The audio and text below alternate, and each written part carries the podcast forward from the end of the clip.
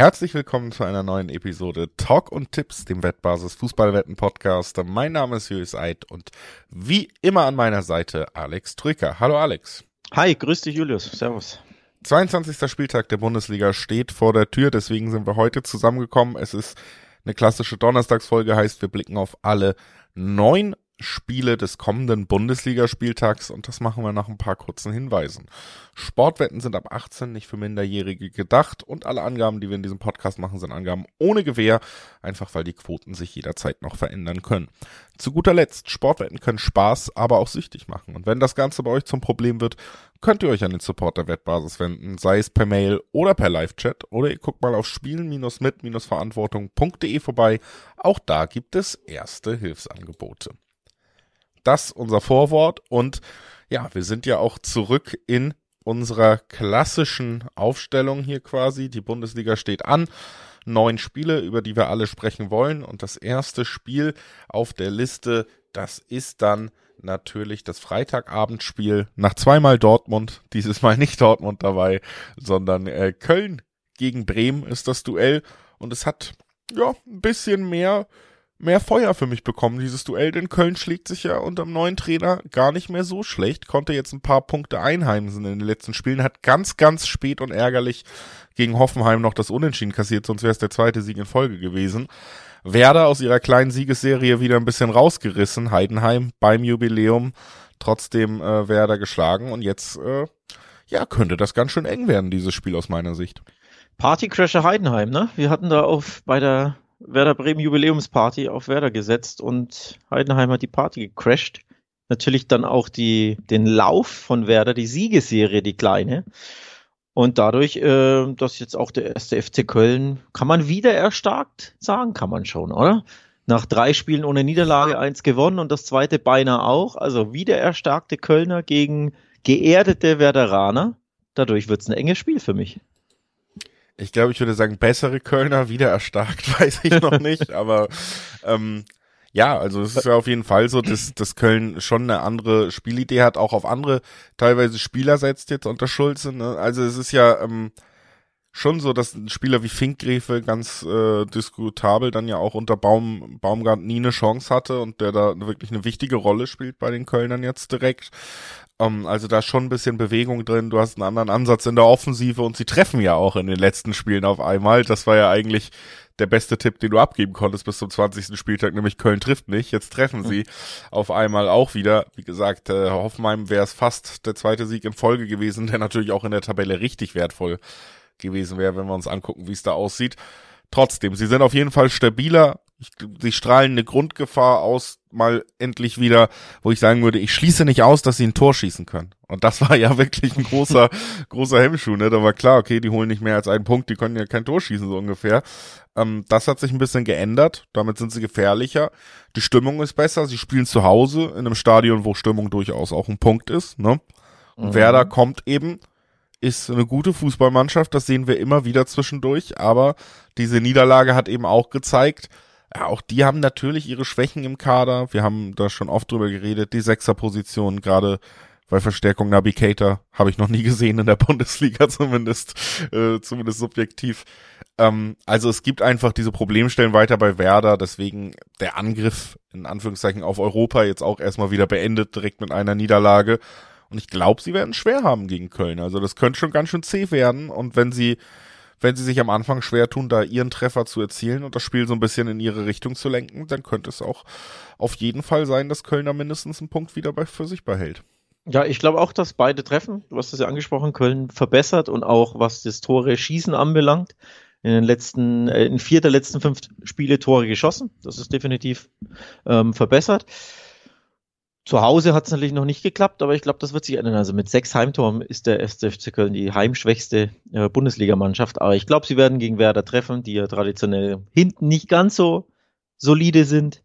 Und dann könnte es vielleicht mit dem zweiten Heimsieg klappen, denn es geht ja so ein bisschen gegen den Lieblingsgegner des FC. Der erste FC Köln ist seit elf Heimspielen gegen Werder Bremen ungeschlagen und das ähm, haben sie so in der Länge gegen keinen anderen Bundesliga äh, Club geschafft. Also durchaus bemerkenswert, wie gut es für den FC gegen Werder Bremen in Heimspielen historisch gesehen läuft.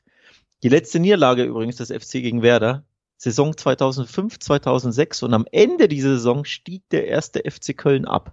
Heißt, wer auf Werder Bremen hier tippt, wenn Werder gewinnt, das könnte natürlich auch ein schlechtes Oben für den ersten FC Köln sein, aber grundsätzlich zu Hause gegen, gegen Werder Bremen, da läuft's für den FC sehr, sehr gut. Und äh, wenn man hier dran glaubt, dass der, ich habe sie wieder erstarkt genannt, du nennst sie verbessert, also wenn die verbesserten Rheinländer hier einen Dreier mitnehmen, findest du 250er Quoten vor und das ist durchaus nicht unriskant, denn es ist immer noch der erste FC Köln, der nicht so häufig gewinnt, aber lukrativ, ne? Ja, auf jeden Fall. Ich glaube, ich würde hier tatsächlich beim beide Treffen erstmal bleiben, weil ich mir dann auch dieses 1-1 und das Unentschieden trotzdem irgendwie auch naheliegend finden würde, dass Köln dann vielleicht eben doch noch nicht so drauf ist, dass sie zwei, drei Tore schießen gegen Werder, die dann natürlich auch nicht zu den schlechtesten Mannschaften der Liga halten. Deswegen mache ich es mir da ein bisschen einfacher, aber da, äh, wenn man sich traut, im Dreiweg natürlich die Quoten.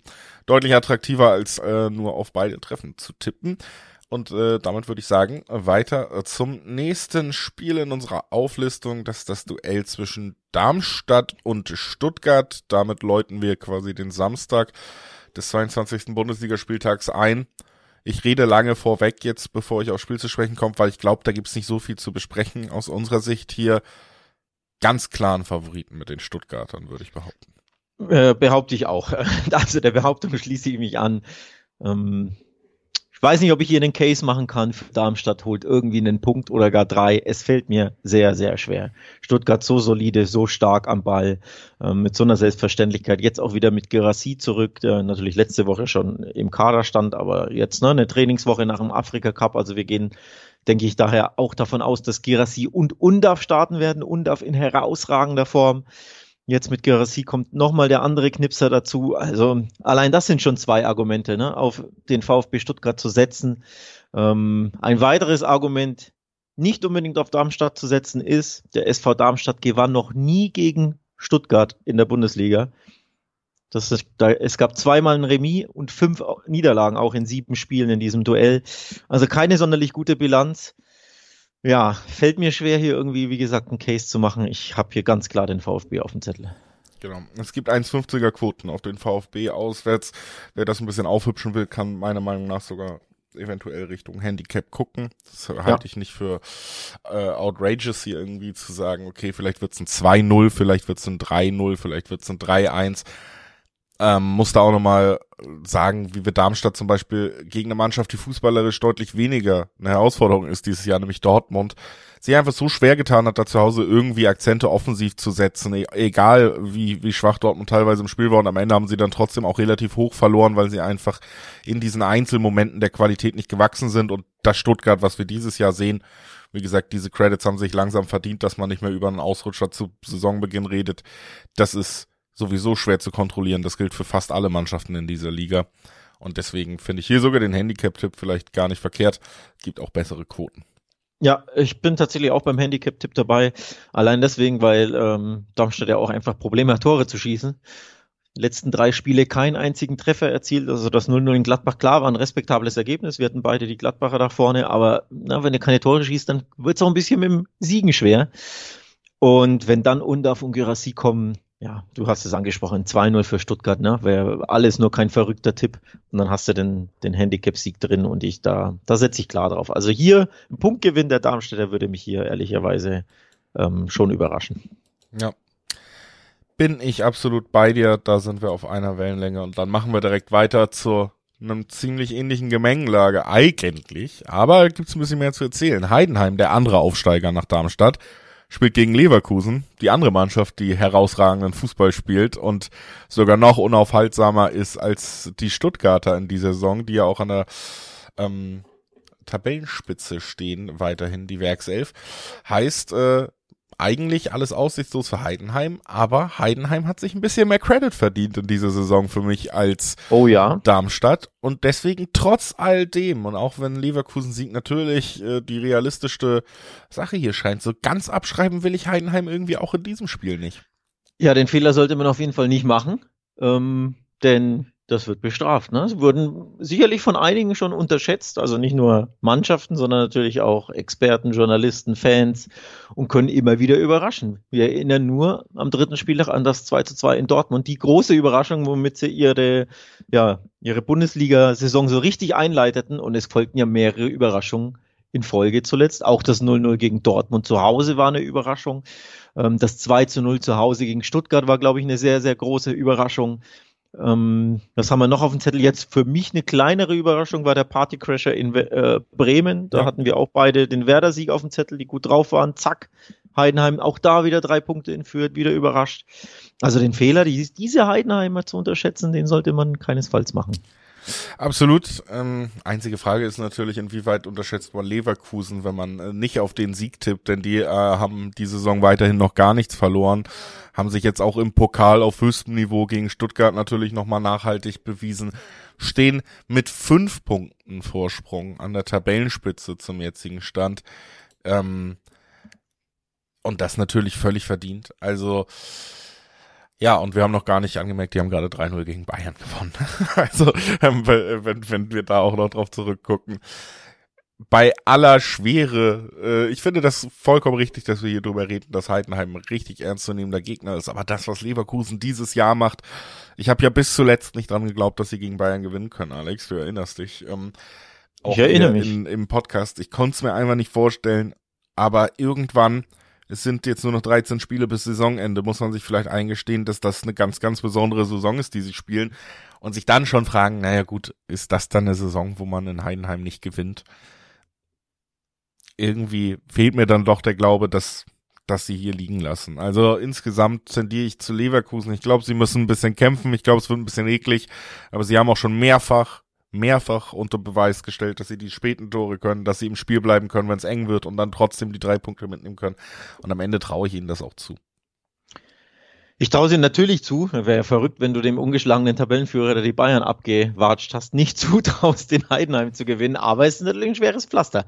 Ähm, die Heidenheimer heimstark, ne? Ähm, nur zwei Heimniederlagen zumindest äh, in acht von zehn Heimspielen ungeschlagen geblieben. Wäre ja auch schon ein Punktgewinn, wäre ja wirklich auch ein Gewinn ne, gegen den Tabellenführer. Zudem ist der FCH insgesamt seit acht Spielen in Serie ungeschlagen in der Bundesliga. Also einfach diese Serie ist nochmal bemerkenswert und wieder überraschend. Das Wort habe ich vorhin schon ähm, verwendet. Acht Spiele ungeschlagen. Ja, starkes, starke Nummer. Aber irgendwann muss so eine Serie natürlich auch enden und wenn nicht gegen Leverkusen, gegen wen dann? Ähm, gleichzeitig 15 Heim-Gegentore äh, der FCH schon kassiert. Das ist in den Top 8 der Bundesliga ist das der höchste Wert in Heimspielen.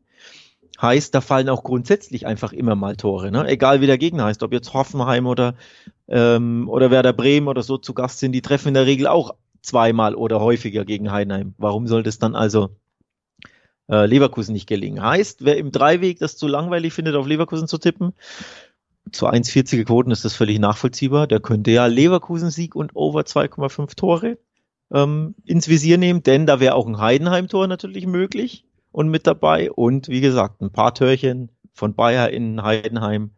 Das klingt hochwahrscheinlich. Also Leverkusen siegt und over 2,5 ist hier ein Tipp, den ich gerne abgebe bei diesem Spiel.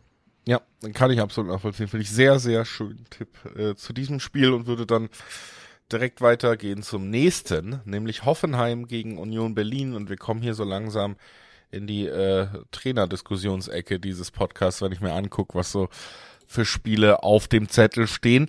Hoffenheim und äh, Pellegrino Matarazzo natürlich auch eine Geschichte, wo es irgendwann vielleicht mal ein bisschen unruhiger werden könnte, ne? Weil, weil sie wirklich schon sehr, sehr lange sieglos sind jetzt.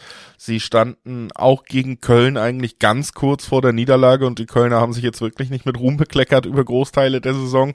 Haben wir auch darüber gesprochen, dass der Kader an sich vielleicht gar nicht so stark ist. Trotzdem, bei Hoffenheim mit dem Siegen will wirklich gar nichts mehr gelingen. Ne? Und dabei sind sie eigentlich ganz gut in die Saison gestartet. Deswegen stehen sie noch da, wo sie stehen in der Tabelle. Aber im Moment gefallen sie mir gar nicht. Und auf der anderen Seite hast du dann äh, natürlich Union Berlin, die sich so ein bisschen wieder gefangen haben zuletzt, immer mal wieder ihre Siege einstreuen können und sicherlich darauf hoffen, dass sie auch Hoffenheim jetzt mal Punkte wieder abknöpfen können. Und ich finde, wie gesagt, Hoffenheim strahlt jetzt nicht unbedingt aus in letzter Zeit, dass das nicht möglich ist.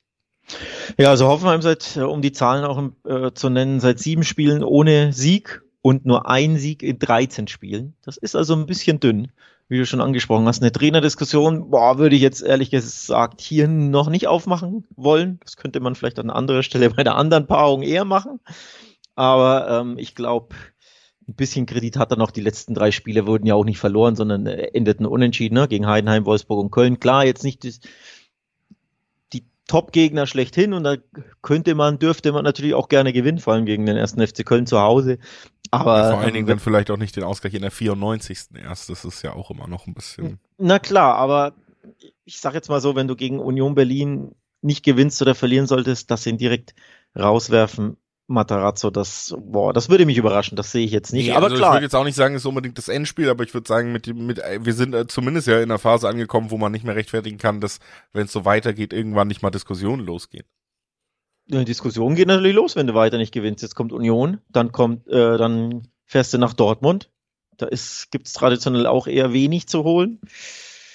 Dann ähm, gegen Werder Bremen, ja, abwarten, ne, wie die nächsten drei Spiele ähm, ausgehen. Aber auf jeden Fall, ja, es läuft nicht gut bei Hoffenheim. Union hat sich stabilisiert, das kann man natürlich auch festhalten.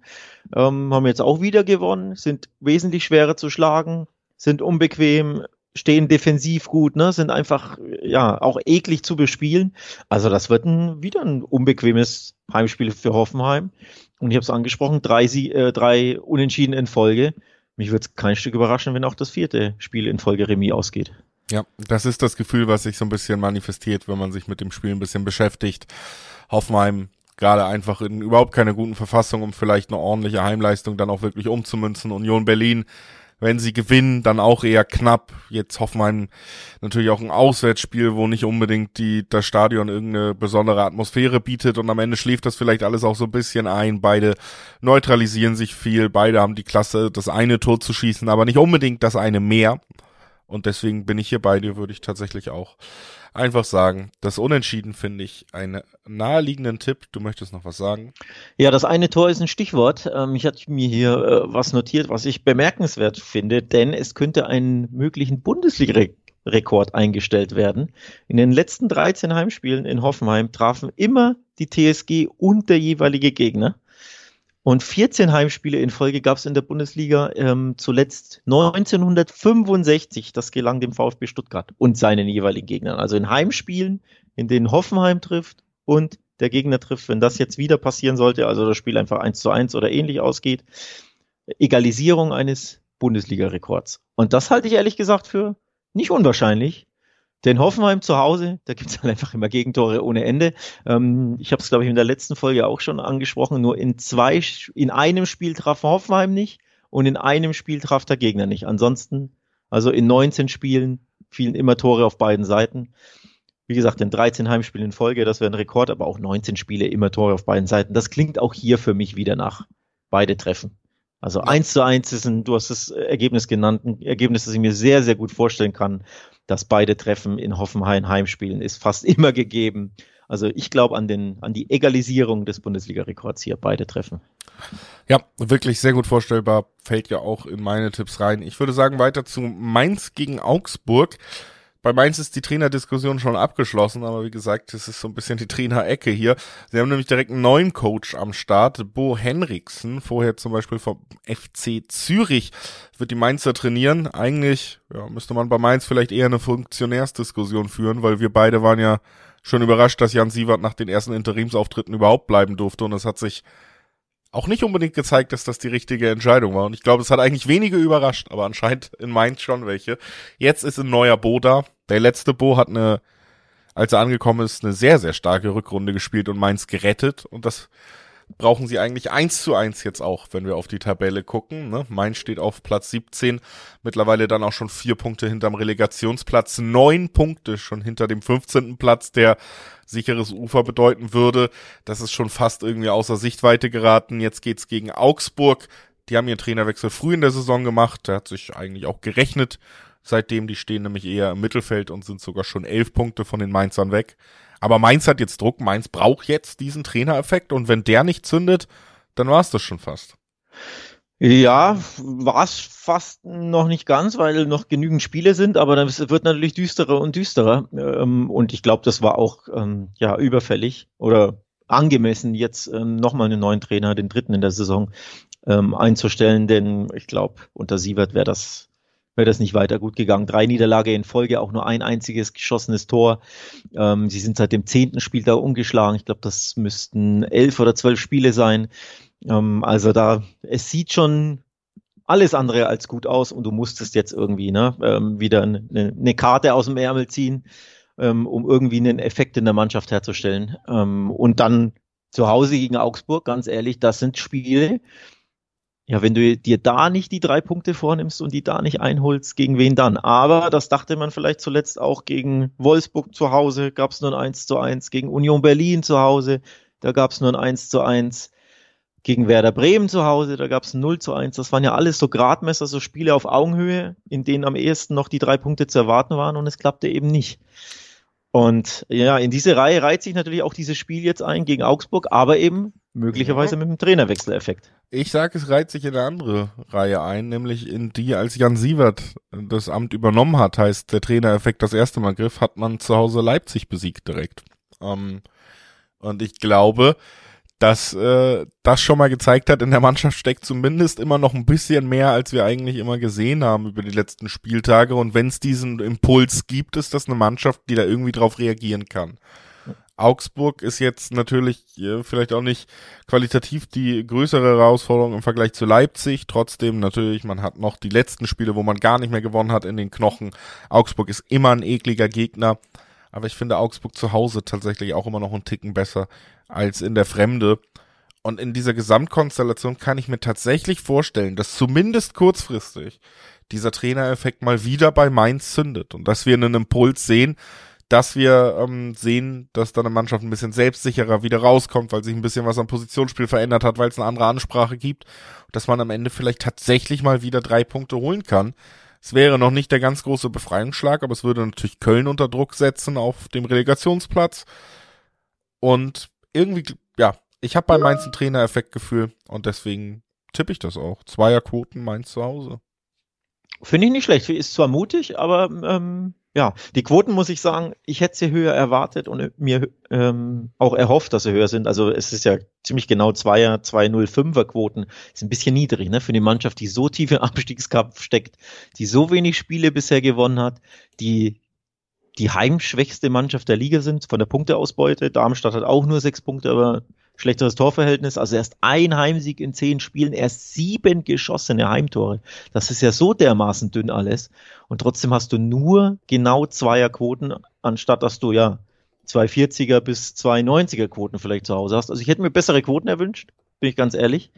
Ähm, aber gleichzeitig kann ich die Argumentation absolut verstehen, denn das muss man ja schon festhalten, sie hatten teilweise auch Pech bei ihren Heimspielen. Also was für Chancen vergeben wurden ähm, gegen Union, gegen Werder Bremen, da hätten sie locker mindestens den einen Punkt mehr oder ja, hier und da mal einen Sieg einfahren können. Und wenn du da einfach mal ein bisschen kaltschnäuziger bist vom Tor, dann könnte das mit dem Sieg klappen. Aber du weißt es natürlich auch, Augsburg ist so schwer zu prognostizieren. Ne? Die, die gewinnen plötzlich in Gladbach, dann haben sie die Bayern am Rande des Unentschiedens oder vielleicht sogar der Niederlage, wenn ein bisschen mehr Spielglück hast. Ähm, spielen auch unentschieden zu Hause gegen Leipzig, könnten, hätten es natürlich auch verlieren können, aber hätten waren richtig gut im Spiel. Also bei Augsburg weißt du nie so richtig, was du bekommst, außer eben, ja, normalerweise schon, schon ein flottes Spiel mittlerweile.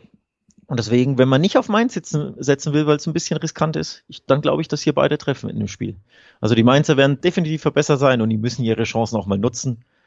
Und Augsburg ist auch für Tore gut. Also beide treffen ist mein Tipp, wenn man, wer im Dreiweg hier nicht, sich nicht festlegen will. Wer sich nicht auf die Bundesliga festlegen will, der kann natürlich auch immer auf wettbasis.com gehen, das als kleiner Tipp hier, und sich äh, auch mit den anderen Ligen und dem internationalen Fußball beschäftigen. Oder vielleicht sogar sich nicht mal auf Fußball festlegen will, auch das ist gar kein Problem. Der kann sich nämlich auf wettbasis.com einen Überblick über die gesamte Sportwelt verschaffen, was da gerade los ist, Tipps, Prognosen, Quotenvergleiche, alles für euch gesammelt an einem Platz. Wettbasis, sage ich hier nochmal ans Herz gelegt, während wir nach äh, Wolfsburg gehen. Ich äh, verrate hier mal interner. Hier in einem internen Dokument steht Endspiel für Kovac. Und ich bin ein bisschen überrascht, weil dieses interne Dokument hast du vorbereitet. Und du hast ihn, äh, also du hast meine Kovac raus Agenda hier noch nicht so offensiv unterstützt eigentlich. Jetzt steht da auf einmal schon Endspiel. ähm, Und das sind ja gar keine guten Nachrichten, denn es geht gegen Dortmund für die Wolfsburger. Und das ist wirklich der Angstgegner, ne? Also Wolfsburg-Dortmund, ja. da gibt's eigentlich gar nichts zu holen. Dortmund auch wieder ja, wie gesagt, gegen Freiburg mit der, finde ich, mit besten Saisonleistung sogar, die wir gesehen haben. Und eben einem ganz wichtigen Punkt, das Lazarett bei Dortmund lichtet sich ein bisschen. Ne? Du hast auf einmal wieder Auswahl, du hast Qualität, da haben wir drüber gesprochen.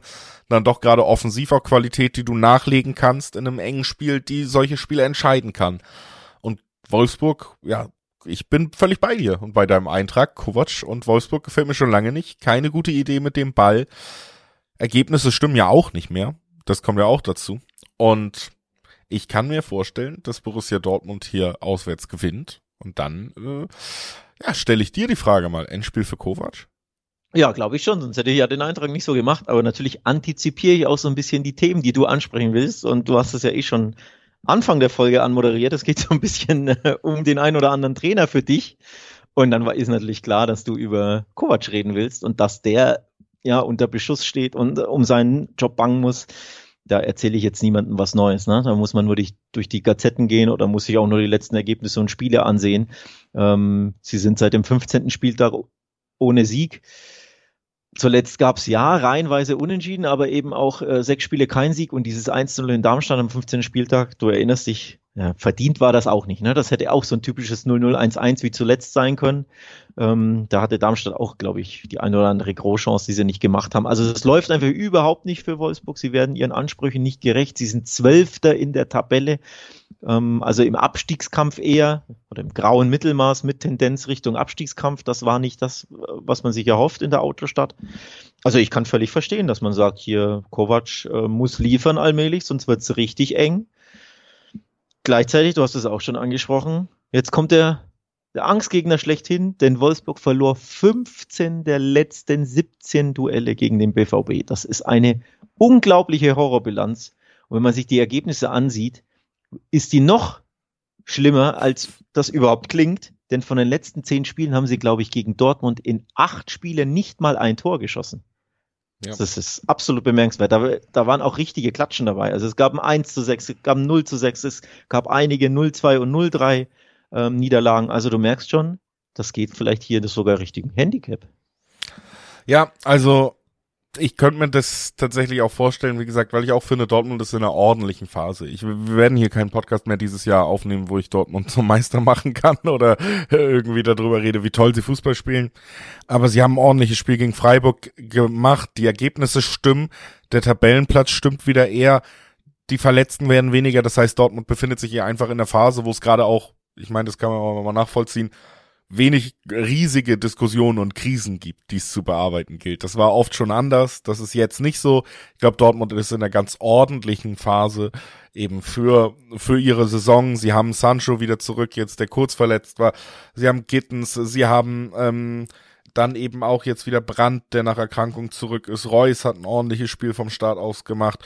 Äh, Duranville ist immer noch so ein Kandidat, den man doch vielleicht irgendwann mal wieder sehen wird. Also wie gesagt, sie können einfach diese Spieler nachlegen. Füllkrug ist richtig gut drauf. Wir reden jetzt äh, ja über Dortmund, wo dann bald auch ähm, Afrika Cup Siegtorschütze Sebastian Aller noch zurück sein wird. Mukoko hat seine Joker-Einsätze zumindest immer gut genutzt. Da reden wir einfach über super viel Qualität. Ähm, ich, und bei der Statistik gegen Wolfsburg, der Lage bei Wolfsburg würde ich sagen, ich sehe den Dortmund-Sieg hier auf jeden Fall. Handicap könnte ich mir auch vorstellen, aber muss ich ja irgendwie dann doch nicht tippen, Alex. Denn ja. es gibt schon zwei 20er-Quoten im Dreiweg auf die Dortmunder und das finde ich schon ja. sehr angenehm. Da lohnt es sich für mich dann auch nicht ins Risiko zu gehen, noch weiter. Aber diesen Dreiweg-Tipp mit diesen auch noch sehr interessanten Quoten, also den werde ich hier auf jeden Fall spielen. Ja, Absolut. 220er Quote finde ich eine überraschend hohe Quote. Ich habe die Quote bei Mainz kritisiert, die ist mir zu niedrig und dann kriegst du auf Dortmund 220er in Wolfsburg bei diesen ähm, Serien, ne, 15 der 17 Duelle äh, gewonnen etc. Ich habe es ja vorhin genannt. Hat mich positiv überrascht und deswegen ähm, bin ich bei dir. Muss man gar nicht weit aufs Handicap gehen, auch wenn es natürlich nicht unwahrscheinlich ist, dass wenn Dortmund gewinnt, dass man es höher gewinnt, weil sie einfach regelmäßig mit Handicap gegen Wolfsburg gewinnen. Aber ich bin voll bei dir normaler Dreiweg auf dem BVB. Und dann wird es am Montag für Kovac, glaube ich, sehr, sehr eng werden. Sind wir auf jeden Fall mal gespannt, ob das so kommt. Aus meiner Sicht wäre es seit längerem und auch jetzt dann natürlich sehr gut äh, zu vertreten. Und jetzt äh, gucken wir auf RB Leipzig und die Frage, ob sich da eine kleine Trainerkrise anbahnt, ne? weil die Ergebnisse jetzt auch schon sagen wir, seit geraumer Zeit so ein bisschen den Ansprüchen der Leipziger hinterherhinken. Natürlich war es ein ordentlicher Auftritt. Du kannst äh, 1-0 gegen Real Madrid verlieren. Haben wir, glaube ich, genauso vorhergesagt in unserer Folge. Ne? Real, das Pferd, das genauso hoch springt, wie es muss, äh, gewinnt dann halt 1-0 irgendwie. Äh, reicht natürlich, aber in der Liga läuft seit längerem überhaupt nicht mehr. Sie haben schon richtig äh, und so viele Spiele haben wir dieses Jahr noch gar nicht gesehen, richtig an Boden verloren auf Borussia Dortmund. Die waren drei Punkte hinter ihnen, sind jetzt drei Punkte vor ihnen und in einer guten Ausgangslage für den Kampf um die Champions League. Leipzig selber trägt vielleicht auch noch in der Champions League dieses Jahr dazu bei, dass der fünfte Platz nicht zur Quali reicht.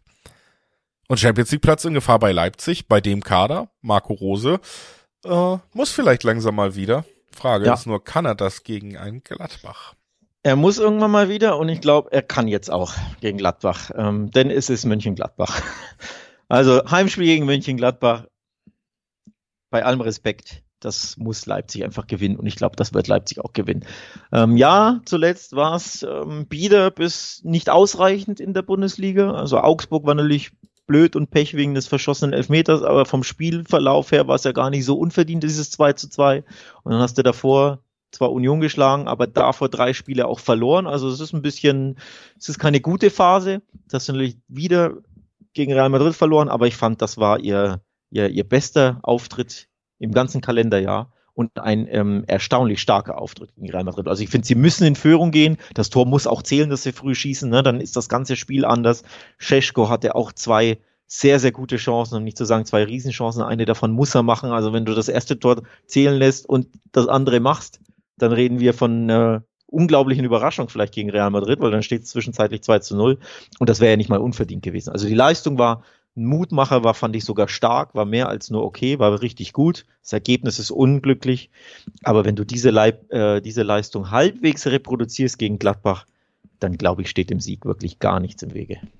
So, dann gehen wir hier jetzt mal Head to Head. Ich sag doppelte Chance auf Gladbach. Unentschieden oder Sieg Gladbach auswärts bei Leipzig gibt über Dreierquoten. Leipzig ist eine Wunder, äh, Gladbach ist eine Wundertüte dieses Jahr. Sie haben Leverkusen als erstes Team bei null Toren dann wirklich gehalten. Ähm, sie ja, haben unerklärlich immer mal wieder dann auch gute Offensivleistung drin, dann wieder katastrophale Defensivleistung ja auch, obwohl sie dann auf einmal da Leverkusen, wie gesagt, irgendwie komplett runtergrinden in 90 Minuten. Ähm, man kann sich schwer einschätzen und ich glaube, sie werden ein ordentliches Spiel gegen Leipzig machen und ich glaube, das wird für einen Punkt reichen, weil Leipzig eben gerade Du hast einen anderen Punkt angesprochen. Natürlich immer ihre guten Momente hat. Natürlich stimmen viele Abläufe. Natürlich haben sie qualitativ hochwertige Spieler im Mittelfeld. Aber im letzten Drittel treffen sie einfach viel zu selten. Ich habe das hier schon so oft gesagt. Sie sind einfach nicht effektiv. Und mein, du sagst jetzt, äh, Scheschko hätte mindestens einen machen müssen. Ich sag, in jedem Spiel von Leipzig müssen sie mindestens zwei machen und machen es nicht. Da verlasse ich mich auch ein bisschen drauf, dass sie da einfach ihren Killer eben nicht haben. Das ist im Fußball auch eine Qualität und die scheint Leipzig zu fehlen, weil das ist ein Thema, da haben wir super oft drüber geredet Denk an das 1-0, wie sie 1-0 gegen Frankfurt zum Beispiel verloren haben, jetzt auch zu Hause. Natürlich müssen sie da irgendwie mindestens noch den Ausgleich machen, aber sie sind da nicht in der Lage dazu. Und wenn Gladbach ihre guten Minuten hat, Gladbach hat ja durchaus auch spannende Spieler, die ihre Einzelaktion mal haben können, dann glaube ich, können sie denen hier wehtun. Und deswegen finde ich die über Dreierquoten auf eine doppelte Chance sehr, sehr spannend. Nehmen die bisschen auch, damit wir uns mal wieder nicht einig sind. Es war jetzt sehr viel Harmonie, aber ja, Tipp gefällt mir trotzdem. Ja, finde ich gut. Ähm, also Argumentation kann ich voll folgen. Ne? Keine Widerspruch von mir, äh, ist schlüssig. Und die Quote ist natürlich super ähm, lukrativ dafür, dass man ein bisschen ins Risiko geht. Also ich, ausschließen, um Gottes Willen will ich das keinesfalls. Aber es ist halt Borussia Mönchengladbach. Du weißt halt einfach am Ende nicht, was du bekommst. Die können auch einfach 1-4-0-4 untergehen. Ne? Und ich wäre null überrascht und ärgere mich sogar, dass ich nicht auf äh, Handicap Sieg Leipzig tippe am Ende. Also es ist einfach Gladbach. Ne? Du weißt nicht, was du bekommst. Bisher bekommst du aber eine Sache von Gladbach nicht oder bekamst sie nicht, nämlich einen Sieg in Leipzig.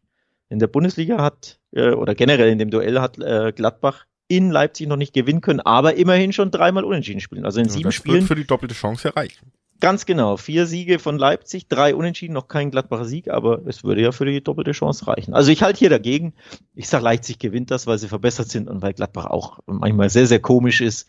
Zuletzt gegen Darmstadt ja auch wieder nicht gewonnen. Ne? 0 zu 0 zu Hause gegen Darmstadt. Was ist denn da los? Ähm, deswegen setze ich auch auf die, ja, auf die, das Unvermögen der Gladbacher, aber du setzt auf das Unvermögen der Leipziger vom Tor. Genau. Mal, mal sehen, wer am Ende recht hat.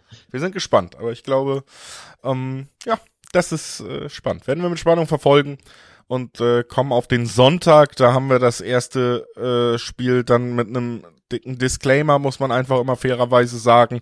Wir haben äh, sowohl über Freiburg als auch über Frankfurt in unserer ähm, Champions Euro und Conference League Folge am Montag gesprochen, müssen ja immer zeitig aufnehmen, damit es noch genug Zeit gibt für diese Bundesliga Folge zum Anhören. Das heißt, beide haben heute Abend, Alex, nach unserer Aufnahme noch ihre letzten Spiele und das macht es natürlich immer ein bisschen schwerer, diese Spiele dann auch am Wochenende vorherzusehen. Vor allen Dingen finde ich bei diesen Mannschaften, denn wir reden ja durchaus über Mannschaften mit ein bisschen Formschwankungen und mit ein bisschen, ja, ja. Ne, Frankfurt haben wir schon so oft gesagt, das Potenzial ist eigentlich da. Die Spiele gefallen einem dann doch selten. Zuletzt auch wieder zu Hause unentschieden gegen Bochum. Davor ja 2-0 bei Köln verloren, also überhaupt keine gute Phase in der Liga.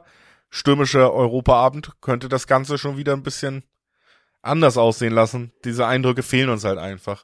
Deswegen fällt es mir schwer. Hier sind Mannschaften, wo ich gern die, die frischesten Eindrücke gehabt hätte. Nur aus meiner Sicht vielleicht mal so ein grober Überblick Frankfurt macht mir schon in der Liga viele, viele Fragezeichen und deswegen, ähm, ja, hätte ich gerne die frischen Eindrücke gehabt. Bin ich bei dir? Ähm, der frische Eindruck der Freiburger ist übrigens gar nicht so gut, denn die haben die letzten drei Bundesligaspiele ja. verloren und jeweils drei Tore kassiert, ne? Gegen Werder, gegen Stuttgart, gegen Dortmund, immer drei Tore und auch in Dortmund, ne? Das war ja eine klare Sache. Also für mich das beste Spiel äh, der Borussia seit Monaten, um, also in diesem Kalender ja auf jeden Fall, aber wirklich seit Monaten. Und das spricht ja auch nicht für den SC Freiburg, die da wirklich gar nichts entgegenzusetzen haben. Also, dass du in Dortmund verlierst, ist das eine. Hatten wir ja eh beide prognostiziert, aber dass du wirklich so chancenlos bist, zumindest ab und zu ein bisschen eine Chance, eine Offensivchance musst du ja mal haben. Nee, nichts, da war ja nichts von Freiburg. Also das war wirklich sehr, sehr enttäuschend. Und deswegen der Eindruck der Freiburger, den wir haben ähm, in den letzten Wochen, der ist nicht gut. Aber ja, der von Eintracht Frankfurt ist jetzt nur unwesentlich besser, denn das 0-2 in Köln und das 1-1 gegen Bochum waren zwei enorm enttäuschende Resultate. Also ich fand, der Mindset vorher oder der Anspruch war ja wirklich, dass du ähm, optimalerweise die sechs Punkte holst. Und wenn es dann mal vier Punkte sind, ist auch keiner traurig oder, oder enttäuscht. Aber einen Punkt aus diesen beiden Spielen holen und übrigens auch in Darmstadt nur unentschieden zu spielen, also aus diesen drei Spielen dann zwei Punkte statt möglicher neun holen, das ist viel zu wenig von Freiburg. Und deswegen sind beide Eindrücke nicht gut. Und ganz ehrlich, Julius, wenn beide Eindrücke bei beiden Mannschaften nicht gut sind und wir hier ein äh, Tabellennachbarduell haben, nämlich Sechster gegen Siebter, dann tippe ich hier das Unentschieden total naheliegend. Ähm, ist auch ein Ergebnis, was man gerade irgendwie mit, mit Frankfurt oft verbindet. Ne? Die haben ja die halbe Hinrunde gefühlt mit Unentschieden irgendwie über die Zeit gebracht. Jetzt auch wieder viele Spiele, die irgendwie am Ende unentschieden ausgehen, egal wie der Spielverlauf ist. Das Bochum-Spiel war ein verdientes Unentschieden. Dann spielt man aber auch 2-2 gegen Darmstadt im Hessen-Derby, wo man 2-0 geführt hat. Da hätte das nicht unbedingt sein müssen. Ähm, weil man einfach irgendwie, ja, so viele Fragezeichen hat. Ich bin bei dir. Das ist für mich gerade auch ein naheliegender Tipp. Aber ähm, der kann sich natürlich ändern, wenn Eintracht Frankfurt 8-0 heute Abend gewinnt und Freiburg 4-0 verliert, dann würde ich mit anderen Eindrücken da reingehen, das muss ich ehrlich dazu sagen. Deswegen auch der kleine Disclaimer und deswegen würde ich sagen, lass uns dieses Spiel jetzt erstmal vorerst draußen lassen, das liegt halt einfach an. Das sind einfach Timing-Fragen, das können wir manchmal hier nicht ändern. Aber, Tipp doch unentschieden zur Halbzeit, ja, das ist ein schöner Tipp. Wenn du aufs Remis nach 90 nicht gehen willst, geh aufs Remis nach 45. Finde ich auch sehr naheliegend. Beide sind auch ein bisschen müde. Die Freiburger sind natürlich zu Hause nicht leicht zu schlagen, aber haben jetzt auch nicht die Sterne vom Himmel gespielt zuletzt. Also hier mindestens in der Halbzeit muss hier ein Unentschieden bei rumkommen. Ich glaube sogar nach 90 Minuten möglicherweise. Das sind doch hier schöne Tipps. Unabhängig davon, ob die ja, am Donnerstag spielen mein, oder nicht. Beiden. Mein Tipp ist Tipp morgen. Und guckt euch das mal an. Ähm, wir gehen zum letzten Spiel in unserer Aufzählung. Und geil, Alex, zum nächsten Trainerthema. Thomas Letsch bei Bochum fest im Sattel, aber Thomas Tuchel bei den Bayern.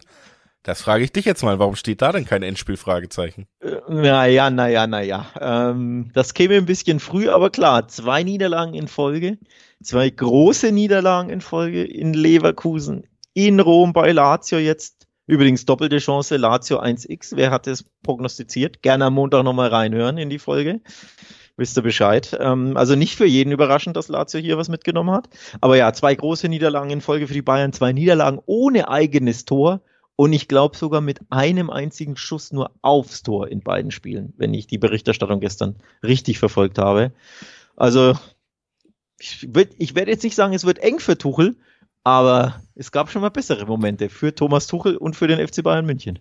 Ja, ähm, es gibt, glaube ich, einen ganz wichtigen Faktor, der, der für Tuchels nahe Zukunft entscheidend ist und der ist vielleicht nicht mal unbedingt von den Ergebnissen abhängig, sondern da geht es tatsächlich um die Frage von Verfügbarkeiten, wen kann man als Nachfolger gewinnen und was macht Sinn, was ist für Bayern attraktiv genug, um es zu riskieren. Bei Nagelsmann war es ja genauso. Ne? Wenn Tuchel da nicht frei gewesen wäre zu exakt dem Zeitpunkt und sein Beraterteam vielleicht sogar mal angemerkt hätte, Mensch, wir verhandeln auch mit anderen, dann hätte ja sogar Nagelsmann vielleicht noch mal ein, zwei Wochen mehr gekriegt. Das kann ich mir gut vorstellen. Bei Tuchel ja. ist, glaube ich, dieselbe ja. Situation. Wenn du da kein kein Hochkaräter hinsetzen kannst, der irgendwas auslöst und der dir die Chance gibt, ach nee, jetzt können wir doch die Champions League gewinnen quasi, dann wirst du diesen Wechsel nicht machen, weil du dir die Blöße natürlich jetzt auch schon bei Nagelsmann gegeben hast. Und so gut läuft's ja nicht.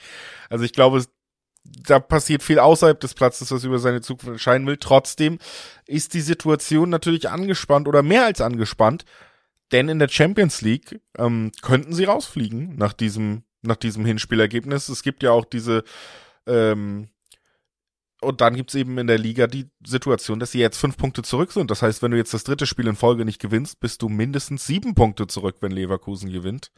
Das ist ein riesiger Abstand. Im Pokal bist du raus. Und das bedeutet eigentlich, wenn du nach dieser Woche nicht reagierst, dann riskierst du alle Saisonziele der Bayern, alle Titel, die noch möglich wären. Ne? Also aus Bayern-Sicht ist es eine angespannte Situation, wenn auch alle, wir alle anderen, die von anderen Vereinen Fans sind, das vielleicht alles nicht so dramatisch finden. Aber ich glaube, aus Bayern-Sicht ist es eine super angespannte Situation. Und Bochum, in Bochum, da gab es schon mal ein richtig böses Ergebnis für die Bayern in der nahen Vergangenheit. Und wenn das so kommen sollte, ja, weiß ich nicht, ob Hansi Flick vielleicht noch irgendwo auf der Kurzwahltaste ist. Für möglich wär's, ähm, denn sein Gegenspieler ist ja nicht mehr da, ne? Brazzo Salihamidzic nicht mehr Sportdirektor der Bayern. Das war ja berichten zufolge damals der Hauptgrund, warum Hansi auch ein bisschen die Nase voll hatte und natürlich, weil, weil der DFB-Job wesentlich entspannter war, aber den hat er ja nicht mehr. Von daher ja, ähm, glaube, da könnte ein Anruf folgen in die eine oder in die andere Richtung. Also vielleicht ruft er ja auch selber an und, und sagt dann mal hier, wie sieht's aus? Ähm, so unerfolgreich war er ja nicht als Bayern-Coach, aber dafür müsste noch ein bisschen was passieren und äh, unter anderem kein Sieg in Bochum. Aber es fällt mir schwer, das zu glauben. Ähm, ja, du hast es angesprochen, da gab es äh, in jüngster Vergangenheit ein aufhorchendes Ergebnis, ein 4 zu 2 der Bochumer. Das war im Februar 2022, also genau vor zwei Jahren. Aber seitdem gab es auch drei Spiele zwischen diesen beiden Mannschaften, Julius. Und weißt du, wie die ausgingen? 7-0 Bayern, 3-0 Bayern und 7-0 Bayern.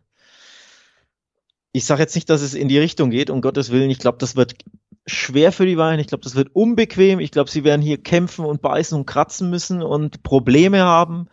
Aber am Ende den Sieg werden sie einfahren. Denn eine Woche mit drei Spielen von Bayern und die Bayern gewinnen keins davon. Das ist sehr, sehr schwer vorstellbar für mich. Ja, mein Gefühl sagt mir auch, dass sie diese drei Punkte irgendwie holen werden, aber ich bin doch dann langsam ab davon, und das habe ich auch schon letzte Woche gesagt, oder nicht mal letzte Woche, sondern diese Woche gesagt zum Champions League-Spiel. Ich bin ab davon zu erwarten, dass wir auf einmal wieder nach solchen Spielen die wütenden Bayern, die richtigen Bayern sehen, die jetzt zurückschlagen und die Gegner 7-8-0 vom Platz fegen, weil sie wieder Bock haben die gibt's irgendwie nicht dieses Jahr. Und ich glaube, die kann man auch nicht rauskitzeln, auch nicht mit einem 1-0 bei Lazio. Das wäre nämlich schon das Spiel gewesen, wo die mal hätten auftauchen müssen, die Jungs. Und die gibt's anscheinend wirklich nicht mehr. Also ich glaube, das wird schon zäh, weil Bochum weiß ganz genau, wie sie Gegnern eklige Spiel liefern können. Bayern hat bedingt nur die Mittel im Moment, dagegen was zu tun. Die spielen einfach nicht so, so flüssig wie zum Beispiel auch in Leverkusen, wo irgendwie noch keine Mannschaft ein richtiges Mittel gefunden zu haben scheint. Bayern ist schon ein bisschen vorhersehbarer. Harry Kane verliert ja auch so ein bisschen an Drive, ne? Ist eine ganz schwere Situation äh, für einen Spieler, der äh, eigentlich ein herausragender Abschussstürmer ist, dann aber auch irgendwie jetzt schon die Spielmacherposition mit übernehmen muss, weil das Spiel eben nicht so läuft, weil er selber diese Bälle sonst gar nicht mehr bekommt. Also ein hoher Sieg nicht unbedingt. Ich glaube auch, nee. es ist so unvorstellbar für mich, dass die Bayern das dann nicht gewinnen, dass es doch irgendwie passieren wird, aber knapp äh, könnte es schon werden. Macht es natürlich ein bisschen blöd, weil nimmt so ein bisschen den Handicap-Tipp auch noch weg und die Quoten auf Bayern sind an sich nicht so schön. Ähm, aber ich glaube, es wird eher ein enges Spiel, ja. Ja, ich habe zwei schöne Tipps für dich. Ähm, Quoten lasse ich dich dann raussuchen, wenn du möchtest. Ähm, aber zwar, ich wollte mir jetzt die Mühe nicht, ich wollte mir jetzt die Mühe nicht machen, live im Podcast hier die Quoten nachzuschauen, ja. weil es mir gerade so ein bisschen äh, ja eingefallen ist. Wir, wir, reden ja immer auch über Bauchgefühl und so, und ich habe es ja schon gesagt, ich glaube an ein enges Spiel. Und was heißt ein enges Spiel? Ein Spiel, in dem es zur Halbzeit einfach mit Remis in die Kabine geht. Also der Unentschieden-Tipp zur Halbzeit finde ich hier sehr, sehr spannend bei diesem Spiel und da kann ich dir die Quote sogar selbst raussuchen. Musst du dir die Mühe nicht machen. Ähm, ein super spannender Tipp, der, Achtung, zwei 80er Quoten im Schnitt bringt. Unentschieden zur Halbzeit. Also ein sehr, sehr spannender Tipp. Und dann können die Bayern ja hinten raus das Ding noch gewinnen. Aber sie tun sich eben schwer. Und in Bochum, das weißt du ja, tun sich sehr viele Gegner schwer, denn erst eine Auswärtsmannschaft ist ein Sieg in Bochum ähm, gelungen. Sechs äh, Spiele endeten aber auch Remis. Also die Bochumer sind unbequem zu Hause, heim stark im Sinne von sie verlieren fast nie, aber so oft gewinnen tun sie auch nicht und die Bayern sind halt eben auch die Bayern. Also unentschieden zur Halbzeit ist der eine Tipp, den ich abgebe und der andere, weil wir beide sagen, das wird schwer, aber wir glauben, die Bayern gewinnt am Ende knapp. Bayern gewinnt mit einem Torunterschied. Kann man ja auch beim ja. einen oder anderen Wettanbieter tippen. Und da findest dann schönere Quoten vor als diese, was sind es? 1,35 im Schnitt im Dreiweg auf die Bayern, die sind ja nicht anspielbar. Ja, genau. Würde ich, ja, vor allen Dingen nicht anspielbar, weil sie eben auch jetzt gerade nicht so wahnsinnig stark sind. Also, ähm, ja, gut. Dann gucken wir mal, wer noch im Amt ist, wenn wir das nächste Mal aufnehmen, wer äh, weiter wackelt und wer sich gefestigt hat. Und äh, das äh, nächste Gespräch von uns steht natürlich schon am Montag auch an, Alex, denn Champions League wartet wieder auf uns. Endlich greift auch der wichtige deutsche Vertreter Borussia Dortmund ein und stellt die Ehre dieses Landes wieder her. Wir sprechen drüber am Montag. Und wenn ihr nichts verpassen wollt von Talk und Tipps, wie gesagt, auch immer noch mal der Hinweis hinten raus. Abonniert gerne, äh, folgt, wie auch immer das heißt, auf der Plattform, wo ihr diesen Podcast hört. Und vielen Dank, dass ihr ihn hört. Bis bald und ciao.